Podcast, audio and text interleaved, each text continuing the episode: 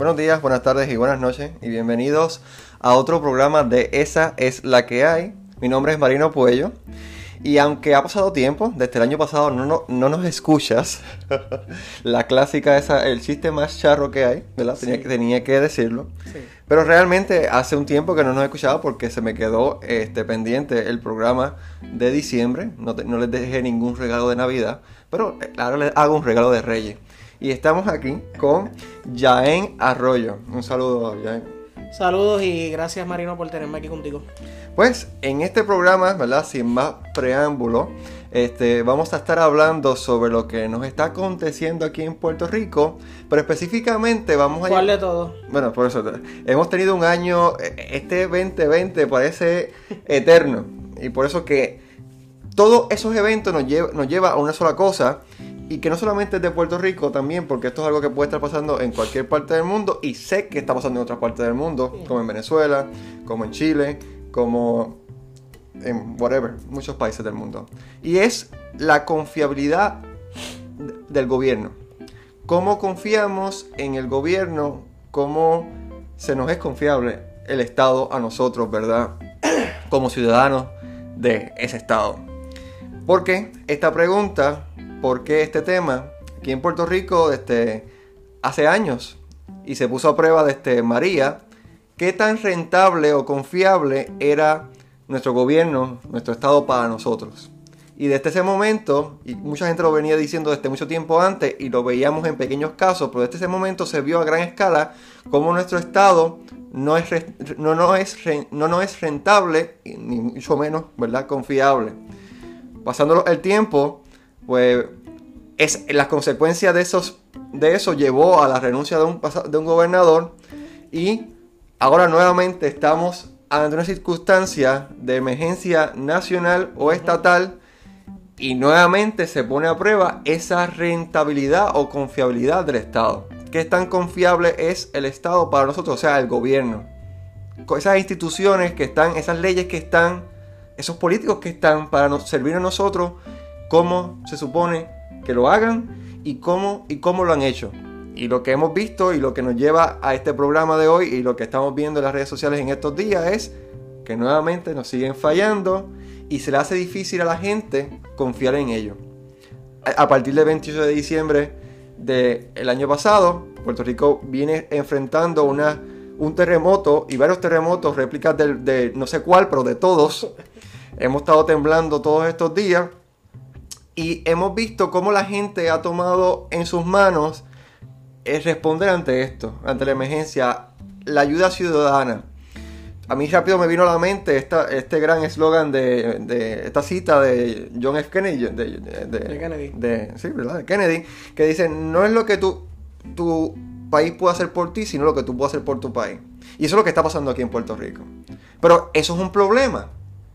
Que la gente tome sobre sus manos esto se convierte en un problema, en un disloque político que tenemos que analizar, que estaremos aquí hablando.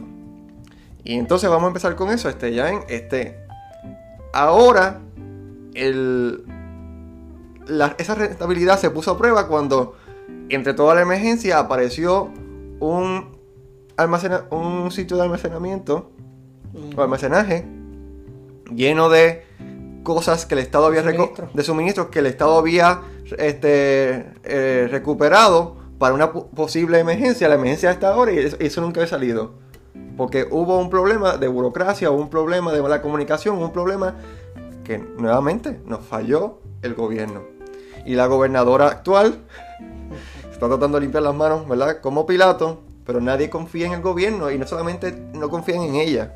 Y había un aire de confiabilidad en ella porque se decía que ella, ¿verdad? Que ella era una nueva cara en el gobierno porque ella venía de, este, de toda su vida trabajando como, como persona este, servidora pública, pero todo cambió cuando ella anunció su candidatura y ahora está tomando unas medidas que son más político-partidistas que otra cosa y eso es lo que nuevamente nos lleva a esta falta de confiabilidad ante el gobierno.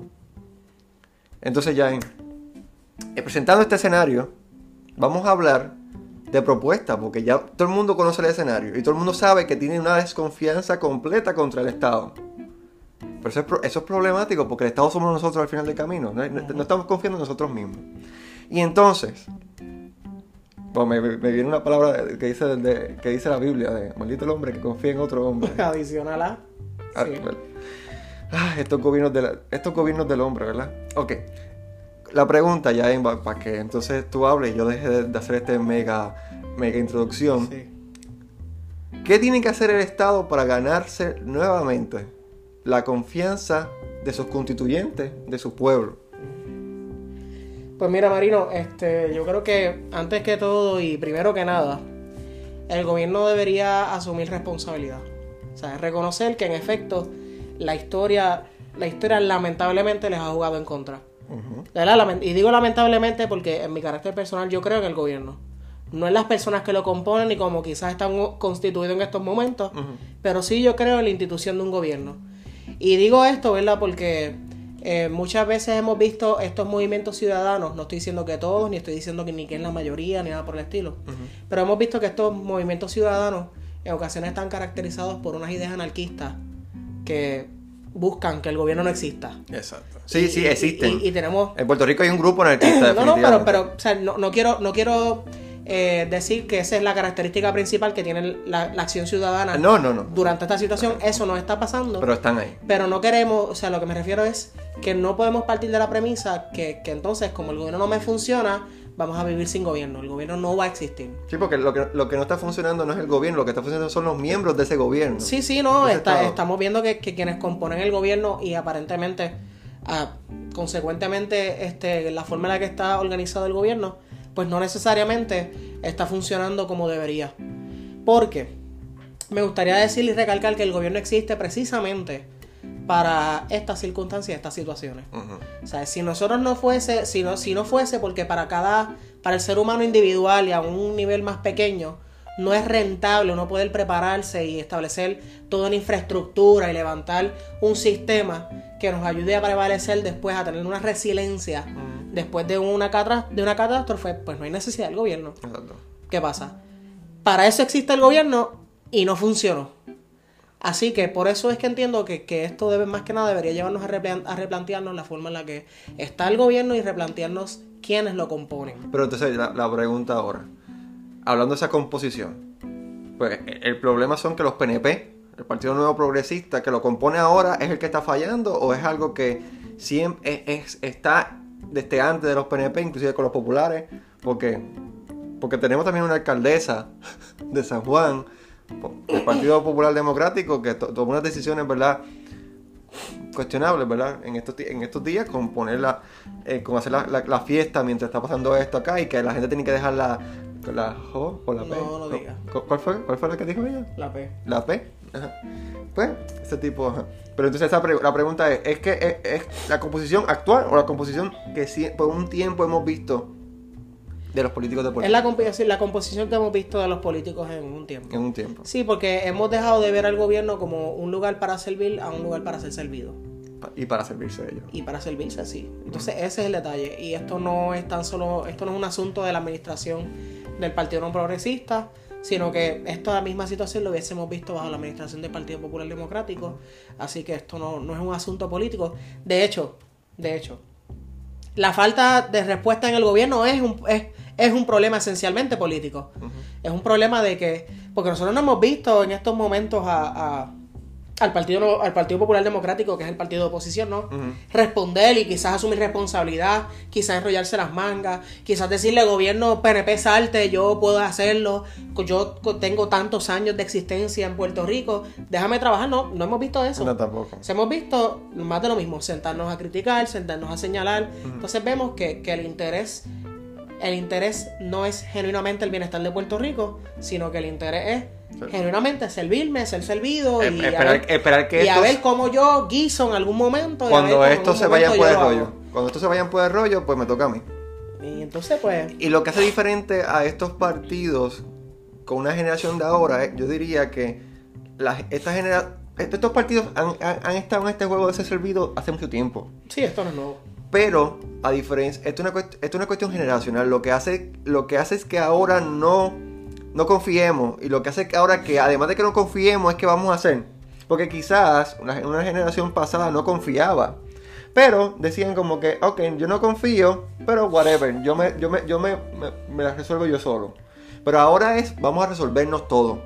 Y esta es una cuestión de esta generación que es una generación impactada por la inmediatez y por los sentimientos que trae la cuestión de las redes sociales. Porque en las redes sociales estamos acostumbrados a que si nosotros queremos algo o algo nos gusta, pues tenemos una reacción inmediata, le damos de la like, tecnología. un. Exacto, la tecnología nos da una inmediatez a las cosas que vemos un cambio rápido. Si yo quiero un objeto, yo voy a Amazon y ¡pap! y lo compro y ya me llega rápido. Pero entonces eso es lo que hace que esta generación sea más inmediata y no sea tan pasiva en términos de que yo, yo puedo aguantar Mira, un poquito más. Abundando, abundando sobre ese punto, Marina, yo creo que, que, que como, y retomando la cita de Kennedy que mencionaste ahorita, eh, los extremos, me gustaría traerle y decir que los, los extremos no son saludables. O sea, no podemos desarrollar una sociedad que delegue todo en el gobierno. Definitivamente. Pero no. tampoco debemos tener una sociedad donde no cre- donde creamos que no debe no debemos tener el gobierno. Tampoco, o sea, O sea, hay que, hay que alcanzar un justo balance. Claro. Lamentablemente en Puerto Rico, y aquí es donde lo hemos visto pues por el cambio generacional, hemos vivido un- en, un, en un país que todo lo hacía el gobierno. Exacto. Todo era para el gobierno. Entonces tenemos un gobierno que tiene 120 y pico de agencias, que digo, hubo una reducción entre comillas legal, Ajá, que había- de- de- donde hubo unos cambios de unos nombres. Sí, pero antes de eso había agencia para los ojos, agencia para la nariz, agencia porque entonces el gobierno era quien se Eh, dedicaba a eh, resolverlo todo. Todo, todo. Todo, el gobierno lo resolvía todo. La gente eh, eh, Eh, esperaba que les A mí no me gustaba que las hojas se volvieran amarillas en otoño, pues eh, a una agencia de gobierno Que dedicada pintara- que pintara pintarla, la- mantuviera las hojas verdes todo Exacto. el año. ¿sabes?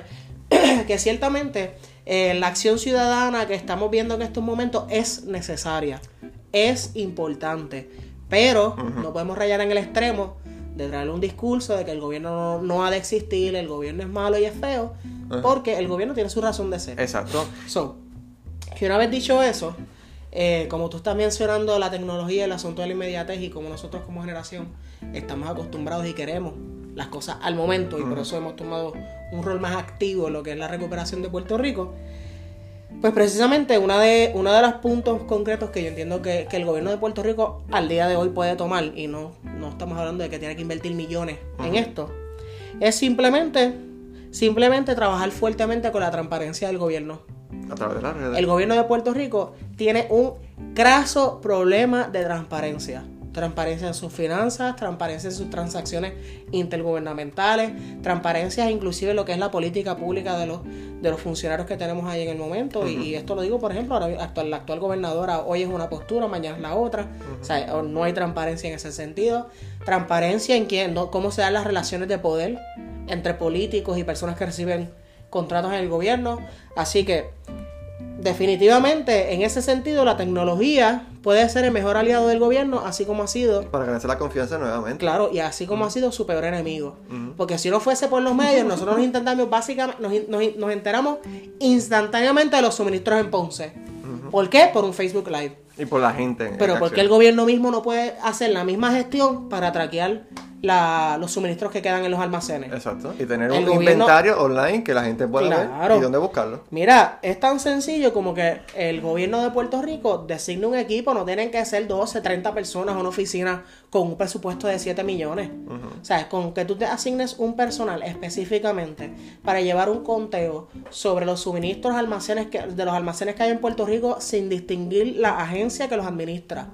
Y digo esto porque en Puerto Rico tenemos varios almacenes que, eh, que tienen suministro y no todos son administrados por una sola agencia. Exacto. Hay distintas agencias de primera respuesta que son los que administran estos, estos almacenes. Pues, como nosotros podemos recoger la información de, de, eh, inventario que tengamos en estos, en estos almacenes y cómo podemos publicarlas en, en- en las páginas, en las páginas del gobierno para que entonces la gente esté informada de que me quedan, mira, en el, en el almacén de Cabo Rojo tengo 500 catres, en el almacén de Atillo tengo 30, en el de qué sé yo qué tengo tantas paletas de agua. Y como ellos llegaron a hacer eso, interesantemente, ellos llegaron a hacer eso en los tiempos de María. No sé si te recuerdas la página de. Pero ¿no te parece un poco más tarde? Eso, eso debería ser política pública y debería estar establecido día a día en Puerto Rico, porque Los- aquí los huracanes no son, no es nada extraño y los sismos, ¿verdad? La, activi- la actividad este de terremotos en Puerto Rico tampoco es nada, es nada no es nada nuevo, ¿sabes? Esto nosotros sabíamos que iba a llegar por, la- por las estadísticas y por la historia de Puerto Rico, ¿sabes? Esto es algo que debería ser parte de lo que es un plan de emergencia para Puerto Rico. Pá- es una página que tiene que estar activa todo el tiempo. Porque eh, si tú entras a esa página que yo te, te estaba mencionando de que se hizo después de María, que te mantenía al tanto de cuánto había el suministro de gasolina y Claro. todo lo cuánto, y cuánto había subido el power, de cuánta gente tenía luz ya, esa página tú entras ahora y está ¿Muerta? muerta. Porque fue una ¿Sabes? página para el momento y para, ¿verdad? Esto debería ser algo de todo el tiempo donde las personas puedan ver que el gobierno compró con su dinero y dónde está eso. ¿Y, dónde se está haciendo? Y no tan solo eso, yo lo extendería un poquito más con que tú tengas una página de Facebook que se llame Suministros PR y le des like, que suban fotos, suban las estadísticas de cómo está, no tiene que ser diario. Puede ser una cuestión semanal, ¿sabes? Cada dos semanas. Pero adicional a esto, podríamos eh, incluir que este personal publique información de cuando se está entregando estos suministros. Dónde se están entregando, a qué comunidad se está impactando, qué podemos hacer con los suministros que se expiran. Porque vamos, la, o sea, ahora Ah, mismo, ah, ah, ahora ah, mismo estamos hablando que el de Ponce había yo no sé cuántas paletas de agua expirada. ¿Y qué van a hacer con esa pero agua? alguien, alguien ha hablado de utilizarla. Si no me equivoco, todavía el de los aeropuertos está allí cogiendo agua sol y sereno. Ese plástico y esas ¿Me aguas. entiendes? que- ¿Qué, qué, qué hemos hecho como gobierno? ¿Qué hemos hecho como país? A movernos a trabajar con estas aguas, a movernos a trabajar con este material que ya no lo podemos usar, no está apto para el consumo humano, Ajá. pero tiene algún otro uso. ¿Nos hemos sentado a discutir esto? No. Yo no sé tú, Marino, yo no he no- escuchado absolutamente No, nada. Sin embargo, algo que para mí es bien importante para poder mantener este la integridad de este proceso, es bien importante, Marino, que, que el gobierno de Puerto Rico sea bien estricto en las fotografías que suben en esta página de ponle que estamos entregando eh, suministros en la comunidad San Susi de Bayamón, en la organización San Susi de Bayamón. Y yo entiendo que la política pública, y, debe- y debería ser una regla que no podría quebrantarse nunca, está prohibido por ley, ¿verdad? Si ese Que es un político salga entregando. un político o, un, o personal de confianza salga entregando una sola botella de agua. Deberían ser los propios empleados de la agencia, o sea, empleados de carrera, empleados que tienen su permanencia, que están trabajando en las instrucciones que se le dieron de entrega de suministro. Porque una de las críticas ha sido que allá fue Jennifer González, recogió suministro junto con la primera dama de Bayamón Ya, y ya le pusieron el nombre y va. Y esas cosas laceran La la, integridad y la, la, la imagen que tiene el gobierno para poder ganarse la confianza de las personas. Y vamos, y esto que estoy diciendo no es reinventarnos la rueda, No. esto que estoy diciendo no es contratar, ab- abrir unas plazas nuevas para contratar un millón- una millonada de gente. Yo creo que Puerto Rico tiene la sufici- el suficiente, las suficientes personas educadas que estudian el manejo de lo que son las redes sociales. Y más que nada, y para mí es lo más importante, son personas jóvenes que quizás en estos momentos están considerando irse del país porque no encuentran un trabajo. Exactamente. El gobierno de Puerto Rico, en este proceso de recuperar su confianza, para ponerlo más sencillo, tiene que enamorar al pueblo nuevamente. Claro, Marino, Eh. ine- inevitablemente esto, esto lleva, esto debería, en teoría, en papel, debería llevar a que la gente en efecto vea al gobierno trabajando para ellos. Porque si, o sea, yo te aseguro a ti, Marino, que si la gente ve al gobierno trabajando para ellos, lo van, se van a enamorar. Pero tiene que, en efecto, pues funcionar de esa forma. Si no es así, no vamos a recuperar confianza ninguna en el gobierno. No, entonces eh, la falta de, de- de confianza en, al, eh, al Estado es preocupante porque entonces ya estamos escuchando personas que dicen, no, yo, yo no voy a votar en el 2020 porque todos son lo mismo. No, no, no, hermano. Es, este, esta actividad política que tú estás haciendo en estos momentos, que yo estoy completamente orgulloso de mis hermanos puertorriqueños por, por estar pendiente a todo aquello político y no perdonarle nada a nadie, porque llevamos una racha del que el que estornuda mal se va, lo, se va, va, va botado o algo le van a hacer. Tenemos una racha de que nosotros estamos perdonando, perdonando a nadie, perdonando a nadie. So que de esa misma forma, la- el- el- uno de los ejercicios más importantes en este proceso político de nuestra democracia es ir a votar. Ahí sí que tú a los Rivera Chat de la vida, esto no es ningún anuncio pagado, se me cayó algo y todo, me puse nervioso. Es la violencia, este, ¿qué pasa, chico? Pues tú, lo puedes, tú puedes votar en- a favor o en contra de él y lo sacas o lo dejas, ¿entiendes? Entonces, y- porque vota, eh, manifestándote, manifestándote allí quizás, como es, como es Rivera Chat y algunos como él, no van a hacer nada. Ellos van a decir, como algunos dijeron, yo tengo el favor del pueblo porque votaron por mí. Pues, ante eso, pues ve- ve- en el 2020 tiene que- tenemos que votar más duro, más fuerte y más activo que nunca. Antes de ir a la playa, tú puedes ir a la playa el día de la elección, pero Claro. antes de irte, pues Ejerce. ve, ve, ejerce el voto y te vas para la playa tranquilo y escucha los resultados por la radio. Y claramente recuerda también algo bien importante. El voto íntegro por un partido nunca ha sido la mejor, la mejor forma de votar hay muchos candidatos de diferentes partidos con muy buen con un- buenas intenciones. Yo te invito a estudiar esos candidatos y a votar mixto en la papeleta. Bueno, Marino, tú, yo te voy- ahí voy a diferir de ti un poco. ¿Verdad? Y quiero aclarar, yo no estoy dentro de ninguna línea partidista de, nin- de ningún tipo. Yo tampoco. Este, pero eh, la- la- el voto íntegro tiene su razón de ser. El voto íntegro, acuérdate que la idea, la idea se presume o se parte de la premisa que el partido por el que tú estás apoyando pues tiene tus mejores intereses como objetivo. Pero nuevamente, se presume. Pero, En la práctica sabemos que no ha sido así pero por eso. pero se presume que es así. En un mundo ideal, un partido que tiene tus mejores intereses, pues tú quieres que esté toda su maquinaria dentro del gobierno para que entonces pueda hacer un proceso más ágil en términos de lo que es la viabilización de proyectos que, que culminen en un mejor en un mejor estado de vida para, ca- para cada uno de ustedes. Sí, de eso, las personas es- que es- votan. eso en teoría Así siempre... que tiene su razón de Sí, ser. yo, yo no estoy diciendo que los partidos están mal. Así ¿verdad? que tampoco digas que el voto íntegro es una basura, porque eso Pero es lo que yo- falta. yo lo que dije falta que digas que el voto íntegro, cogemos esas papeletas, las reciclamos y las usamos de papel de baño. ¿sabes? Yo no dije eso. Yo lo que dije Bueno, fue... pues te escuchaste así. No, no, no. Yo lo que dije fue que el voto íntegro... Ay, padre. Yo dije que el voto íntegro no nos ha funcionado anteriormente. No dijiste eso. Yo sí- vamos a la grabación. Esto se va a quedar grabado, verificamos luego. a perder, dale. Pues el voto íntegro no nos ha funcionado en el pasado. Y lo que estoy invitando es a votar Ahora. de manera mixta. De una manera distinta a la que hemos votado a la que hemos votado. pasados ah, ah, 70, 80 Exacto, años. exacto. Y no dejar atrás ese ejercicio de votar Sí, por, el, por el mero hecho de que no confiamos en el gobierno. Me No, no, no. En ese proceso tenemos que garantizar que los que lleguen al poder sean gente que podamos confiar, porque lo que estamos tú y yo diciendo que es muy cierto, los extremos no pueden existir. No debería.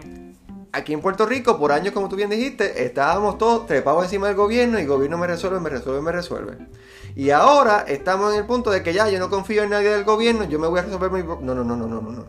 Porque es que estamos en un, estamos en un, en un estado de ley y orden que tenemos que tener a un... eh, tenemos que tener un balance y a un, un- no se dice juez, sino a, este, a un... El que nos ponga las reglas del juego. Este, Un árbitro. el árbitro, ¿verdad? Que determine la, la- el juego entre nosotros los humanos, ¿verdad? Porque no podemos estar aquí free for all.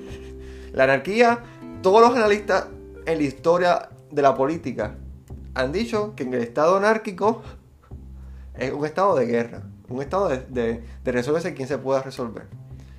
Y es bonito en la, en la televisión, se ve bien bonito lo que hemos visto de que la gente resolviéndose, va, va, y todo kumbaya, va, va. Pero darle tiempo a eso no va a funcionar. Al final del camino alguien va a decir, yo quiero ser el líder, este es mi equipo, y va, Mira, y Marino, va a crear la, otro la- la realidad es que eh, re- eh, tenemos que y, y tenemos que estar claros que el gobierno existe para, bene- para velar por un bienestar común. Ajá. Ese, Esa es la... ese es este- plenamente la definición de gobierno, sencilla y llanamente es el gobierno está para velar por el bien común. That's it. ¿Sabes? Su objetivo es el bien común. El día que el gobierno no está velando por el bien común y estamos velando el, bien, el bienestar individual, estamos en una anarquía. El día que el gobierno está velando los intereses propios, estamos en una dictadura. Estamos, yo no sé, en una de esas Y, dos cosas. y entonces ¿qué te por eso no podemos, exactamente, ahí es donde nosotros tenemos que utilizar, gracias a Dios tenemos democracia todavía. Tenemos que entonces velar para que en efecto el bienestar común sea el que se, el que se vele. Y obviamente para eso existe también el gobierno, para tomar las deficiencias del sistema. Porque un bienestar común no necesariamente cubre a todo el mundo. Necesariamente. Entonces ahí mismo el gobierno entra para cubrir a las personas que se quedaron rezagadas dentro de lo que se define como el bienestar común. Exactamente. ¿Entiendes? Y por eso es que es precisamente necesario que tiene que, ¿sabes? Por eso es la existencia del gobierno. El día que el gobierno le falla el bienestar común, le falla los bienestares especiales de las personas que quedan fuera de ese bienestar común, y entonces pues colapsa como esencialmente ha pasado.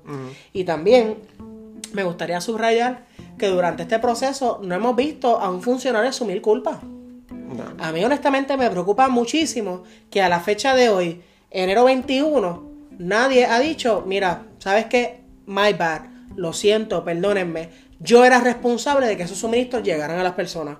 ¿Qué hemos hecho? ¿Sabes qué? En primera instancia, para mí la persona que debía asumir la primera culpa antes que todo el mundo es el primer mandatario del país. Sí, porque él es jefe de todo el mundo. Esencialmente, él es, él el jefe.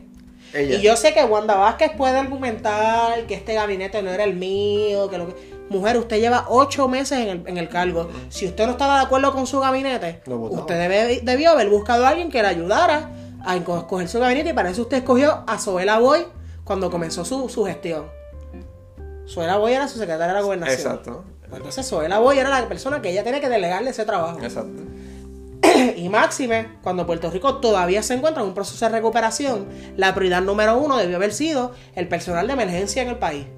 Quiere decir, Departamento de Educación, que son los que bregan con los refugios, el, am- el Departamento de la Vivienda, que son los que bregan también con los refugios, el Departamento de la Familia, este manejo de emergencia, Departamento de Seguridad Pero, Pública, ¿no había plan? etcétera, etcétera, etcétera. Pasa esto y no había plan. Pues, pero precisamente. Entonces, entonces, a mí me preocupa grandemente que a la fecha nadie ha dicho my bad. Sea, y nosotros sabemos que literalmente Wanda Vázquez no sería la culpable. Porque Wanda Vázquez literalmente no está allí noche tras noche velando que esos suministros estén en buenas condiciones. Exactamente. Pero para eso ya delega su autoridad sobre esos suministros en, en su, su- en su subalterno. Exacto. Así que yo creo que lo primero que deberían el gobierno, si quiere en algún momento salvar su cara, es asumir responsabilidad. Y por asumir responsabilidad implica, implica asumir responsabilidad, implica que entonces ahora vamos a viabilizar, vamos a, a coordinar la viabilización, ¿verdad? De ayudas para, para estas comunidades. O sea, no es tan solo venir y votar a tres funcionarios. Como si esto fuese algún tipo de sacrificio. La gente está pidiendo sangre y cabezas, pues yo voy a picar tres cabezas al garete. Que bien sabes tú que te he comentado acá que estoy en desacuerdo con las cabezas que tumbó. Pero ya que, ya lo he hecho, hecho está. Exactamente. Este. Pero entonces, de- hemos re- defi- has definido tres puntos para la confiabilidad, para, para que el Estado recupere confiabilidad. Asumir responsabilidad, se fue el primero. Transparencia y un gobierno práctico que se vea haciendo. Algo más que, que se tenga que incluir en esa. Mira, yo entiendo que, que más que nada, eh, además de, de asumir responsabilidad y, y la transparencia del gobierno, definitivamente en la parte, la parte práctica, aunque suena como algo sencillo, es algo Es muy complejo. Porque la parte práctica no es tan solo las reuniones que tienen en las mañanas en el COE para ver qué está sucediendo en los campamentos. Mira, esas reuniones en el COE son simplemente para darse el update de lo que está sucediendo en los campamentos. Esas reuniones pueden pasar a un segundo plano y la gobernadora puede, puede cederlo. Yo entiendo que, que la parte práctica más que nada es trabajar un plan de donde nos encontramos hacia mañana, un plan hacia donde nos eh, de donde, donde nos encontramos hacia el- la próxima semana, un plan de desde donde nos encontramos hacia el próximo mes. O sea, un plan de trabajo que busque eh, modernizar, que busque eh, agilizar los procesos para que en efecto la recuperación de Puerto Rico tras el huracán María se dé, que no ha sucedido, o sea, sabemos que estamos levantándonos, y que esté dirigido a, a hacer a las comunidades en Puerto Rico más resilientes a situaciones atmosféricas, a situaciones ambientales, que sabemos que suceden no porque sea Wanda Vázquez la gobernadora, no porque sea Ricardo Rosselló, no porque sea Aníbal Acevedo Vilá o Alejandro Chapadilla. O sea, estas cosas suceden, suceden y suceden y lamentablemente nos afectan a todos por igual. Exactamente. Y más que nada, Y por, Y eso, y por entiendo- eso- y por eso que hay que tener un plan. Y, no- entiendo, plan. y exactamente, eh, sabemos que el plan nunca va a ser un, un- un repelente de, de desgracias, nunca va a ser un repelente de que nunca nos va a tocar una situación como esta, pero al menos estaríamos contando con un país preparado, un país que sí podría responder, y yo creo que, que dándole vueltas al tema que estamos hablando, un gobierno que en efecto ayude y funcione para la gente. Y dentro de este plan de trabajo, que no he escuchado nada, que supuestamente se le delegó a la persona que Wanda Vázquez despidió de manejo de emergencia, este, adicional a eso, este plan debería contemplar a las, a las poblaciones vulnerables de Puerto Rico. Porque no todo el mundo tiene el acceso a los recursos, no todo el mundo tiene el acceso a las oportunidades para levantarse y recuperarse después de una situación como esta. Yo también quería añadir a, a, los, tres, a los tres pilares que tú has estado mencionando, que es la cuestión de, de, de acatarse, ¿verdad? Este, responsabilidad, este, transparencia y un gobierno práctico. También la cuestión de conocimiento. ¿Qué significa esto? En los últimos, en los últimos eh, eventos hemos visto que ya lo que ha hecho que a, a, lo que la gente confía es a la gente que tiene conocimiento. O sea, aquí, a los profesores, a los especialistas, la, a la academia. Asimismo, el Estado debería dejar de asumirse el conocimiento de ellos y empezar a utilizar el conocimiento académico para su beneficio. Entonces, yo, no es lo que mis especialistas que tengo trabajando conmigo dicen, sino los profesores de la universidad están diciendo. O sea, y yo puedo poner a, esos profesores de la universidad a trabajar en, en, conjunto con nuestro gobierno para ganarnos así. Porque, por ejemplo, pasó anoche, esta, esta mañana, pasaron este, dos, dos, dos eventos atmosféricos. Este, eh, sí, parecían meteoritos y no eran meteoritos. Exacto, entonces la gente se tranquilizó cuando vino el especialista de, de la área de Boba y dijo, mira, esto es lo que hay, esto realmente eran escombros espaciales, bla, bla, bla. Entonces uno se tranquiliza. Una, ese, ese es el, el cuarto pilar que yo sugería, que yo suge, su, sugerirías. Sugeriría. Sería la cuestión del conocimiento no político, sino el conocimiento académico. Que no es lo que, lo que diga este, el legislador tal, no es lo que diga el, el, el, jefe de tal agencia, es lo que diga el especialista en tal área y eso es lo que vamos a hacer. Porque en estos días hemos visto el, al profesor este de geografía este, Molinelli. diciendo un montón de cosas que hay que hacer y ese es el plan que el gobierno está ejecutando. No. Y entonces hay, hay, que poner a la academia a servicio del pueblo. Por años, la academia aquí en Puerto Rico se ha visto como el enemigo de, de, de, de la política. Del gobierno. Del gobierno, exacto, del gobierno. Y de la política también. Exacto, y de los políticos también. Exacto. Y la academia es lo que en cierto modo ha traído tranquilidad y ha traído este, confiabilidad a eventos que han pasado en Puerto Rico en estos tiempos. Y, y, y, eso debemos incluirlo nuevamente en el gobierno. Te tengo que también eh, incluir una cosa. Se está, ya los académicos están diciendo que para marzo de este año, que viene una sequía bien chévere y que vienen fuegos forestales. Eso lo dijo el especialista en esa área de la academia, ¿verdad? ¿Y qué está haciendo el gobierno respecto a eso? Nobody knows. ¿Cuál es el plan para prepararse para los fuegos forestales? No sabemos. De que eso es otra cosa que viene, que viene, porque es que el cambio climático es algo que está eh, pasando y nos está afectando ya. Y tenemos que poner, en, tenemos que poner, tenemos que unir al, al, gobierno a estas personas que son los que saben. Porque el profesor, este, es que el, el, apellido de él se lo hace bien como... Molinelli. Molinelli. Molinelli. Ese mismo. Este... lleva años diciendo que un terremoto viene, que un terremoto viene, que tenemos que prepararnos, que va. ¿Y quién le hizo caso? Nobody. ¿Verdad? El pueblo y el gobierno, para ser claro. Pero es que es, eso, es, ese es el problema. Por años llevamos creyéndole a los políticos y a lo que hay que creerles a los que saben. La Academia de Puerto Rico, la gente de la Universidad de Puerto Rico, o cualquier universidad de Puerto Rico, Inter, whatever, Politécnica, que tenemos gente, el mayor recurso de los puertorriqueños es la cabeza. El, el, la gente inteligente que tenemos eh, trabajando en todos lados, aquí en Puerto Rico y en, y en, el mundo entero, y no lo utilizamos por nuestro beneficio. So, ese sería el cuarto pilar que yo incluiría en la cuestión de cómo el gobierno recupera confiabilidad, utilizando a la gente correcta para traer información correcta. Mira, Marino, en ese punto, eh, más de acuerdo eh, contigo, yo creo que no puedo estar, uh -huh. pero yo tengo que decir que para mí eh, la función de la academia dentro del gobierno y dentro del país es un, es un tema bien frustrante. Porque no estamos hablando que el gobierno de Puerto Rico tiene que, quizás como en los años 50 y 60, cuando estaba comenzando este asunto con, con Luis Muñoz Marín, uh -huh. que necesitamos levantar una estructura para la academia, que necesitamos levantar universidades Ya esto está, mi gente. ¿Sabes? Para mí lo frustrante es que ya el gobierno de Puerto Rico tiene una partida en su presupuesto y en su arca de lo que es el, el, el- el- ay Dios mío, el Fondo General, El Fondo General. el Fondo General donde ya el gobierno subvenciona la educación y no tan solo subvenciona a los académicos, subvenciona a los profesionales expertos en esta área. Y, y para mí lo frustrante es que no hacemos uso de ellos. Estos académicos fueron los que crearon, crearon La red eh, sísmica. No, y lo que crearon el gobierno como lo conocemos ¿Me ahora, entiendes? porque cuando, entonces- tú, cuando tú vas a los inicios de Lela, tú te vas a dar cuenta que tenemos a gente como Chaldón, tenemos de gente que, que, esté- que, que Pues pre- precisamente, entonces, por eso es que, que para mí, para, para mí este tema resulta frustrante.